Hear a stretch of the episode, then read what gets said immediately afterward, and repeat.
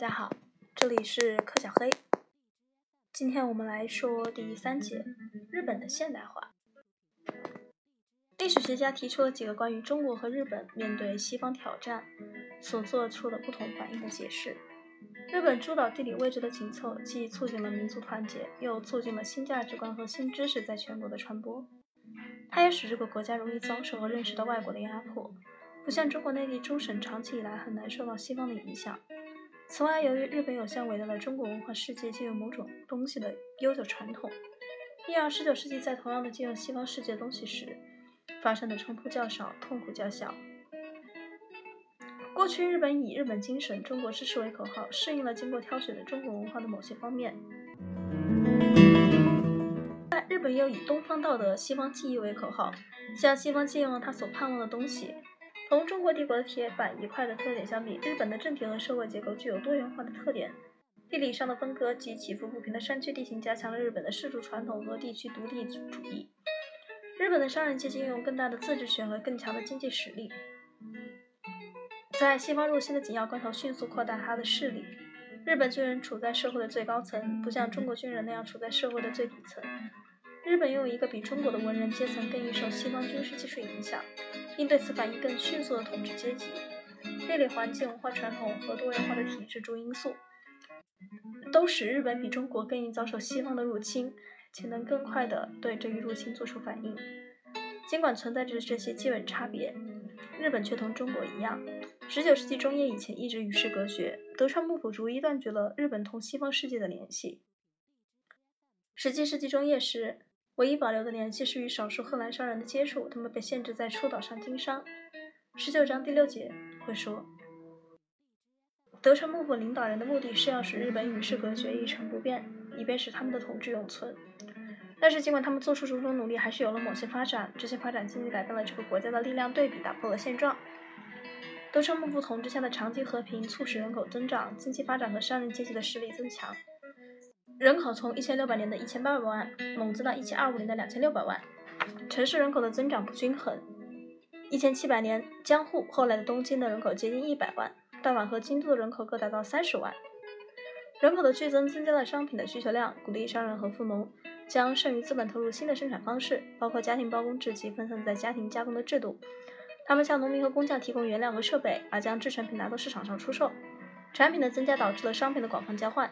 这种交换又促进了货币经济的发展，因此，日本社会正在处于转变之中，它正经历着深刻的经济和社会变化，而这又导致了政治上的紧张局势。这种紧张局势在海军准将佩里迫使日本打开贸易大门，同时达到极限。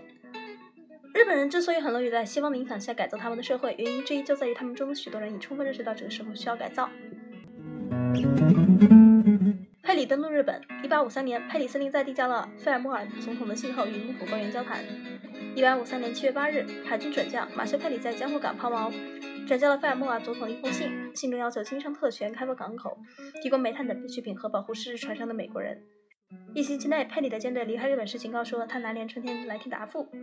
1854年2月，当他再次来到日本时，明确表示要么签订条约，要么交战，二者任择其一。日本人被迫让步，并于三月三十一日签订了神奈川条约。条款规定，开放港口，用于美国船只的维修和补补充给养，是给养还是给养？可以查一下。向美国失事船员提供适当的待遇，并将他们护送回国。在日美两国中的任何一方认为必要时，允许选判领事，并答应给予美国以最惠国待遇。依照这一条例条约的条款。美国将非常能干的汤森·哈里斯作为第一任领事派往日本。哈里斯凭借他的非凡的机智和耐心，渐渐赢得日本人的信任，于1858年签订了通商条约。该条约规定，日本要在开放四个通商口岸，双方互派外交代表。美国人享有民事治法外法权和刑事治外法权，禁止鸦片贸易，给予外国人以宗教信仰自由。同美国签订这两个条约后不久，日本又同荷兰、俄国、英国和法国缔结了类似条约。日本同他之前中国一样，这时也被迫遭受西方入侵，但是他对这一入侵的反应却完全不同于中国。西方入侵的主要影响是产生了促使德川幕府倒台的危机。由于签订那些条约，幕府遭到两种互相冲突压力：一种要求履行条约各条款的外国列强，另一种来自竭力排湾的日本人民。反德川幕府的氏族通常所称的萨长集团。利用人民这一情绪，一八五八至一八六五年期间，他们以“尊王攘夷”的为口号，向欧洲人及其雇佣者发动进攻。一八六七年，天皇去世，德川幕府倒台，为所谓的明治维新扫清了道路。德川氏族的氏族的权利和封地被剥夺，他们的地位为色党诸氏族所取代。色党诸氏族从此以新的明治天皇的名义控制了全国。这是为这些氏族服务的青年武士们，这是为日本提供了卓越的领导，使日本能够成功的实现现代化，与中国的文人学士完全不同。日本的新领人党人认识到，他们也在某些领域受到阻碍，他们愿意并能够对此做一些事情。日本首届国会，一八九零年在山县有彭主政期间，日本首届国会召开。画中佩剑的明治天皇坐在右边的华盖下，皇后她和她的侍女们在左上方。这两栋位两层建筑位于日币国务院西角。一八九一年一月被大火焚毁，同年十月又建造了一栋新的国会大厦。大厦。如果有人指出，即使在日本闭关自守的几个世纪中，日本领导人也不怕麻烦的去了解欧洲发展的情况，那丝毫不令人奇怪。事实上，允许荷兰人继续留在日本经商，主要是为了向他们了解外部世界的情况。幕府和周世子都提供提提倡军事工业，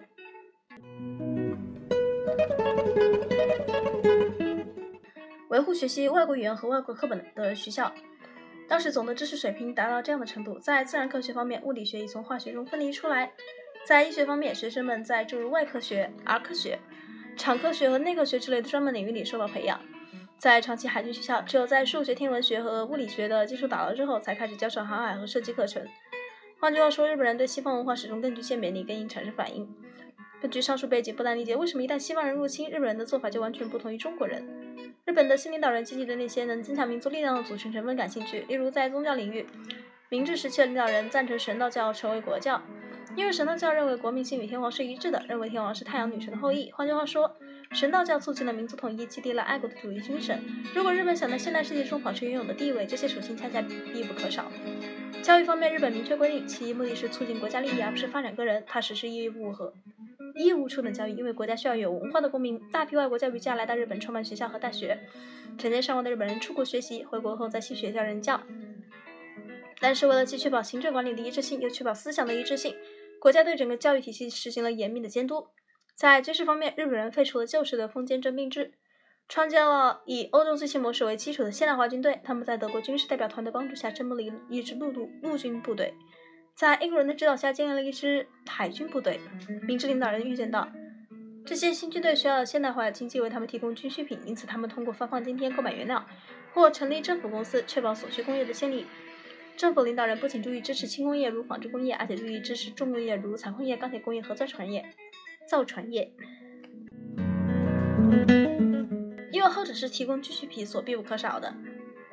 这些企业建成后，政府通常以极低的价格将它们出售给各种享有特权的私人行业。少数富裕家族其通常所生的财阀，以这种方式遏制了国民经济的发展。这一情况一直持续到现在。日本仔细审查他们的法律制度。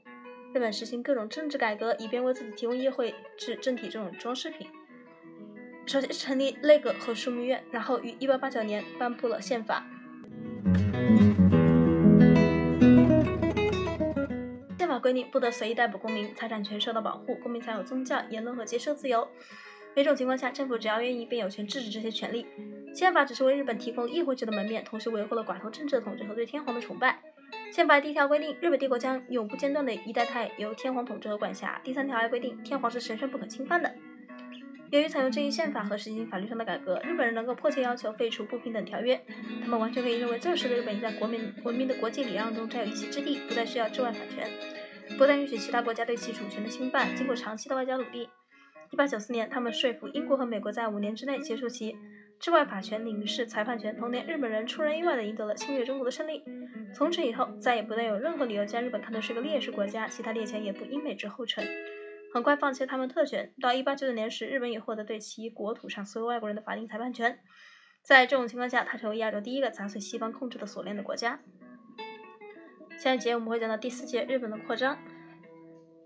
这里是第三十一章：中国和日本全球通史，从史前史到二十一世纪。我们下次见。